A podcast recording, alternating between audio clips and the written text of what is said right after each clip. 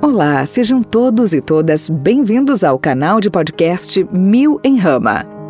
Maristela Barenco convida você a embarcar em uma viagem semanal cujo objetivo é refletir sobre os nossos modos de pensar e compreender as experiências da vida.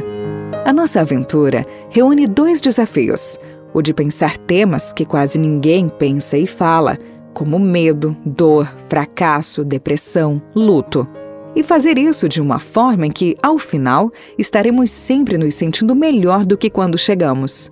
Eu espero você e prometo que esta viagem nos levará a paisagens que nunca imaginávamos conhecer. Olá, sejam todos e todas bem-vindos a mais um episódio do canal Mil em Rama de Podcasts. Há pessoas que são contadoras exímias de histórias, eu me bandeio mais para o lado de uma escutadora de histórias. Aprecio muito ouvir os outros. Sinto falta dos anciãos, sua sabedoria, dos contadores de histórias. Sinto a falta de muitas avós. Sinto a falta de uma sociedade que reverencie a sabedoria dos antigos e sou capaz de ouvir infinitamente essas histórias e essas pessoas. Sinto falta, por exemplo, de aulas expositivas da sabedoria dos meus antigos professores. Enfim, amo ouvir. Ainda tenho vontade de morar no interior para viver este modo de vida. E porque amo ouvir, tenho pensado muito em três processos que fazem parte dos dramas humanos que ouço diariamente e que certamente são meus também. Porque me atravesso, atravessam, dialogo com eles em toda a minha jornada procurando ouvi-los com maestria. Eu os chamo de três nós que nos amarram, nos atam, nos paralisam, nos capturam e nos confinam em nossos purões. Um tem a ver com a dinâmica do dar e receber, o outro com o soltar o passado, esse é bem difícil, e o terceiro com o aprender a perdoar. Vou começar hoje pelo nó do dar e receber. Esta questão faz parte daqueles temas da existência que precisaríamos ter aprendido nas salas de aula desde bem pequenos. Os dramas humanos nossos circulam essa temática. A verdade é que grande parte da humanidade se sente carente, não nutrida, em situação de escassez afetiva, psíquica, econômica. Alguns se sentem injustiçados, outros explorados, outros ainda excluídos e abandonados. E não estou me referindo a condições sociohistóricas, mas psicoemocionais. E outros sentimos um pouco de cada coisa dessa em períodos diferentes de nossas vidas. E a partir dessa crença autolimitante, criamos o conjunto de outras crenças sobre pessoas, relações e mundo. E mais do que isso, criamos modos de vida baseados nessas crenças. Eu diria que aprendemos de forma bastante equivocada que receber é melhor do que dar e que o ato de dar vem sempre depois do receber. Duas correlações para gerar uma crença altamente limitante que nos traz escassez existencial e espiritual. Lembro sempre da doutora Miriam de Amorim, médica do sistema Biofal, desafiando-nos. Você é do tipo que veio servir ou ser servido? Tão importante essa distinção existencial. Em outras palavras, poderíamos perguntar: você é do time que veio dar ou do time que veio receber? Bem, como a vida harmoniosa opera no equilíbrio, logicamente dar e receber fazem parte de um sistema que mantém uma vida, uma relação, um grupo em equilíbrio. Isto é uma premissa. Nada que opere fora desse equilíbrio tem consistência, tem nutrição, tem vida longa. Este tema é clássico na espiritualidade e a terapia sistêmica de Bert Hellinger resgata muito esta questão. Claro, se numa relação uma das partes nutre e a outra não é nutrida, logicamente essa relação está fadada a terminar. É da própria vida esta dinâmica. Mas talvez estes desequilíbrios nasçam de uma forma de sentir e de pensar esta questão. Então gostaria de provocar e tensionar o pensamento em duas direções, sem nenhuma pretensão de alcançar a verdade. Uma delas seria descolar a díade dar-receber ainda que saibamos que são extensão. Em uma sociedade narcisista, dar-receber é compreendido como receber, ou dar se recebo, ou ainda dar quando recebo, ou mais, dar para receber. O que reverbera nesses sentidos acima descritos é um ser humano infantil narcisista que se movimenta na vida a partir de uma dimensão de carência e escassez. Mas parece que o fenômeno não funciona assim. É o dar que desencadeia todo o processo. O dar fundamenta o grande ethos existencial, relacional e curador. Dar, oferecer, ofertar, disponibilizar, dar quando temos e quando acreditamos não ter. Apenas isso. Abrir a porta para o mundo. Essa predisposição parece que insere a existência no fluxo das energias qualificadas e das grandes curas. Ademais, o ato de dar, quando a motivação é correta, magnetiza amor, prosperidade, abundância, generosidade, plenitude, amizade. A mística do dar nos sintoniza com a dinâmica do universo e da natureza, que nos concede vida a todo tempo, grande parte das vezes recebendo nada da cultura humana. Basta observar, inventamos uma cultura desconectada da natureza. Mais do que isso, eu diria, que usurpa a natureza, ou melhor, que está no mundo à revelia da natureza. Desmatamos para construir cidades, para criar pasto, para comercializar madeira. Matamos os rios com nossos lixos, dejetos, projetos de expansão energética. Uma pausa aqui. Incrível pensar como necessitamos de energias 2G, 4G, 5G e vivemos cada vez mais sem energias. Ignoramos os elementos da natureza em sua sacralidade antiga, o Pai Sol, a Avó Lua, a Mãe Terra, assim como ignoramos as outras espécies que fazem parte da nossa comunidade de vida. Mas ainda assim, o Sol nasce impassível, como se nada acontecesse. E sabendo que, se não nascer, sucumbimos Assim vale para cada aspecto da natureza, do micro ao macro, sempre em regeneração, sustentado por uma dinâmica do ofertar. Até mesmo na porta da casa dos ingratos e dos sovinas, a terra se abre em flores. Vou parafrasear Cora Coralina quando ela diz que a palavra, coitadinha da palavra pobre, ela diz, é, a palavra pobre tem o seu direito de figurar no verso. Sim, os ingratos e sovinas têm o direito de receber. Quem sabe isso abra o seu fluxo ao dar. Afinal, é verdade mesmo que os que não dão nunca receberam? Ou quando damos o que não recebemos, nós damos a nós e nos curamos?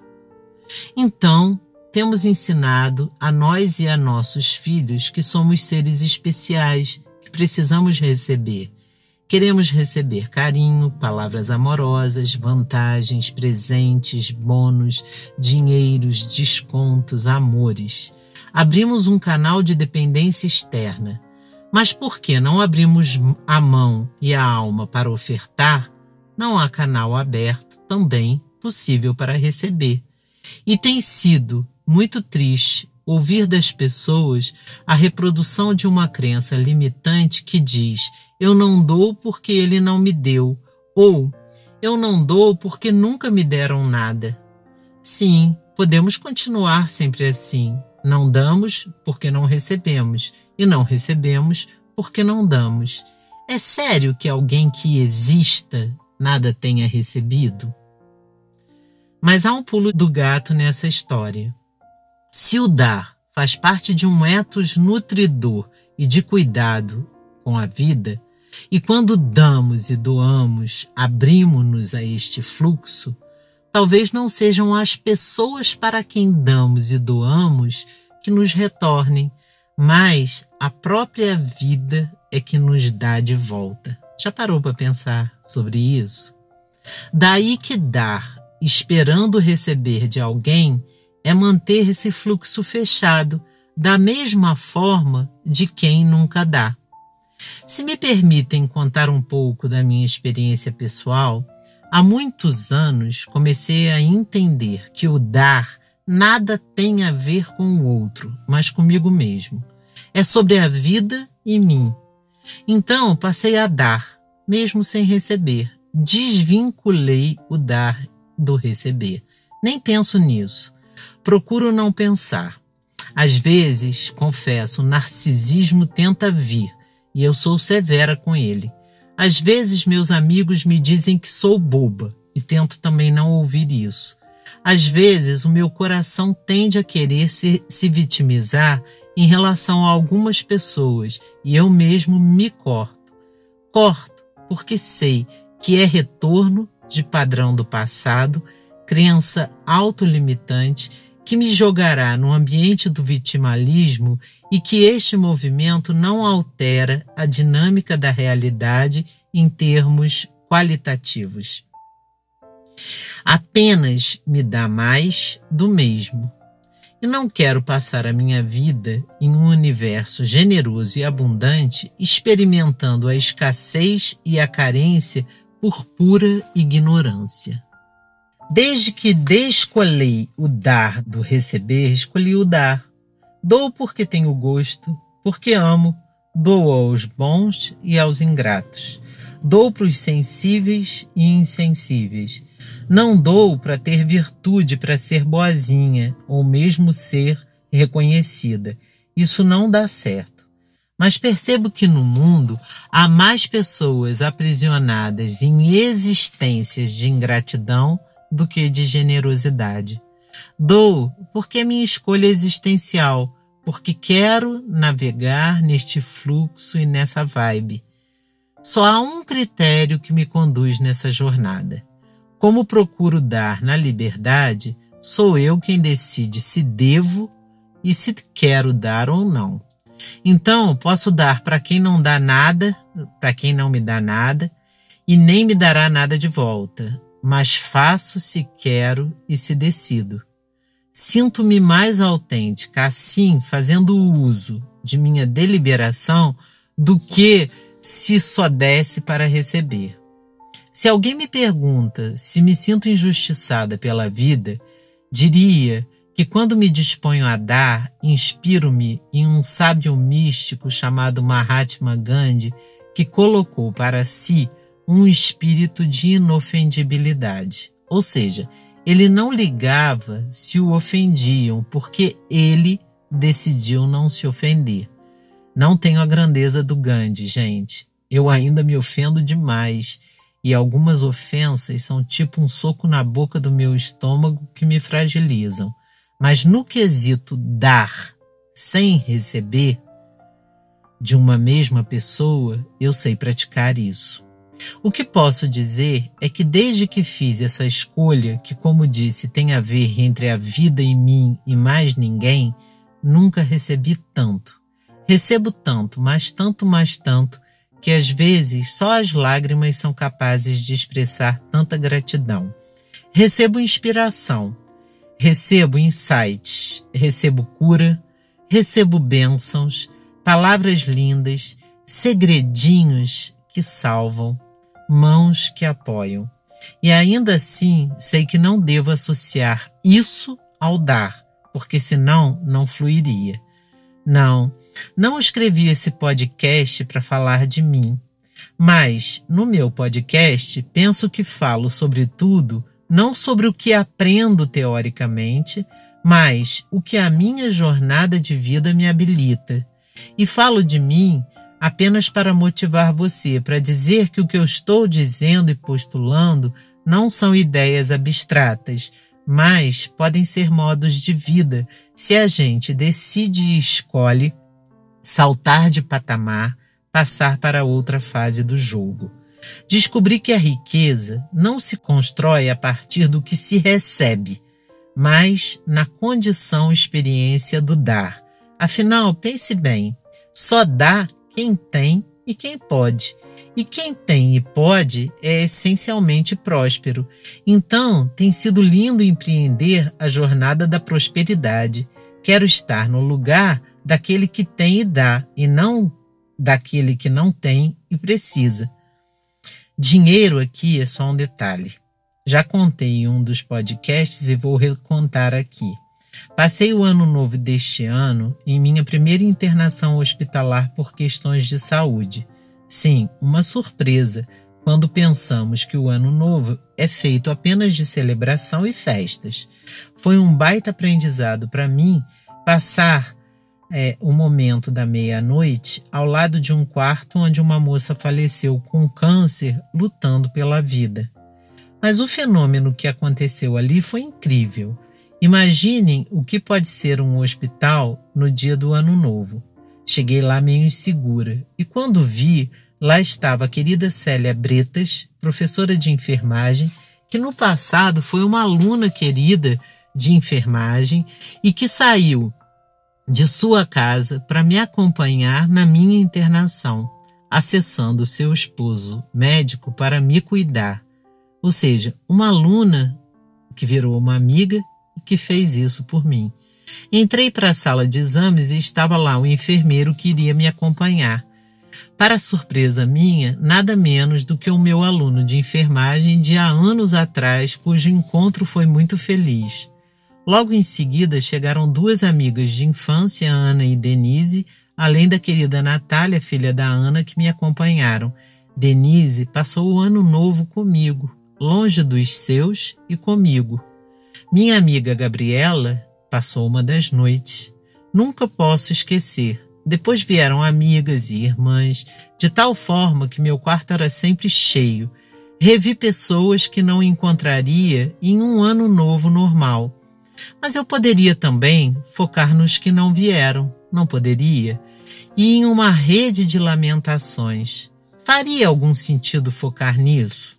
Lembro que conheci uma enfermeira acompanhante, a Juliana, que nunca quero perder de vista, e a minha maior alegria foi poder ofertar-lhe ali um aparelho de medir glicose que ela não tinha entre os seus equipamentos de uso. Comprei para ela. Gente, que alegria foi ver o seu rosto recebendo aquele presente. Entendi que os presentes e presenças nos chegam. O universo providencia. E a gente, quando os recebe, pensa: meu Deus, tenho que agradecer e dar muito. A gente experiencia a contramão da carência. A experiência da abundância nos mostra sempre que recebemos muito, muito mais do que damos porque a dinâmica do universo é sempre muito mais generosa do que a nossa. O conjunto de nossas crenças se altera. Como se começa? Já falo que não tem a ver com condição socioeconômica. Começa-se, eu diria, ofertando, sem julgamento. Ofertando uma palavra, um gesto, um socorro, um dinheiro, uma ajuda. É só começar, depois é um vício Tirar uma nota que se tem e não nos sobra para repartir com o catador de rua na noite de Natal. Ofertar o que se ganhou na Páscoa para os que não terão Páscoa. Associar-se a organizações sérias que fazem ajudas humanitárias como Greenpeace, Médicos Sem Fronteiras, Pintores Sem Mãos, Instituto Biofal, entre outros. Doar uma parte do que se ganha para obras sociais e espirituais. Manter o pagamento de uma aula particular quando a professora adoece. Manter o pagamento de sua ajudante quando a quarentena chega e você deve dispensá-la por uma questão de ética e cuidado mediar uma consulta médica e psicológica para alguém que você nem conhece, mas que nos chega por intermédio de um amigo. Comprar todos os algodões doces de um vendedor cansado em uma tarde de domingo na praça. Comprar um monte de ingressos extras para doar disfarçadamente a uma mãe que está com os filhos sozinha no parque e não tem proventos a lista é gigante. Importa ampliar o olhar a tal ponto que você enxergue na perspectiva da família planeta. Você pode começar agora mesmo. As experiências são únicas e fantásticas. Um dia na cidade onde eu trabalho, fui com meu marido tomar um sorvete. Chegando à sorveteria, uma senhorinha entrou e perguntou se poderíamos pagar um sorvete para ela. João prontamente disse que ela poderia se servir e depois passar no caixa, e avisou ao caixa que a conta dela era nossa. Mas, para nossa enorme surpresa, ela se serviu e veio se sentar conosco. Ela não queria apenas o sorvete, queria pertencer a um grupo naquele momento. Não quis falar nada, apenas ouvir e estar conosco como numa família. Ao terminar o sorvete, agradeceu e foi embora. E nós ficamos muito comovidos com aquela experiência de doar. Há uma segunda dimensão, ainda desse dar-receber, que ainda não conseguiria trazer em forma de reflexão, porque em relação a esse ponto eu estou em fase de alfabetização. O dar a si, independente do que recebemos do mundo. É uma dimensão complementar da reflexão acima e muito importante, mas que ainda não posso falar porque sou iniciante nessa jornada. Mas gostaria de terminar chamando atenção para um fato. Muitas pessoas acham que dão, mas não dão. É preciso deixar o território da generosidade ilusão Ofertar é algo gigante, passa pela palavra amorosa, generosa, por uma delicadeza, por um anonimato, por uma antecipação de um cuidado, pela observação do entorno, pelo reconhecimento interior, pela disponibilização de um tempo, pelo sentimento de gratidão. E há uma ingratidão nata como condição existencial que está na base de todas as formas de adoecimentos. Tenho ouvido muitos relatos diretos e indiretos de situações assim. No fim de tudo o que nos atravessa é uma escolha, gente, que só nós mesmos podemos fazer.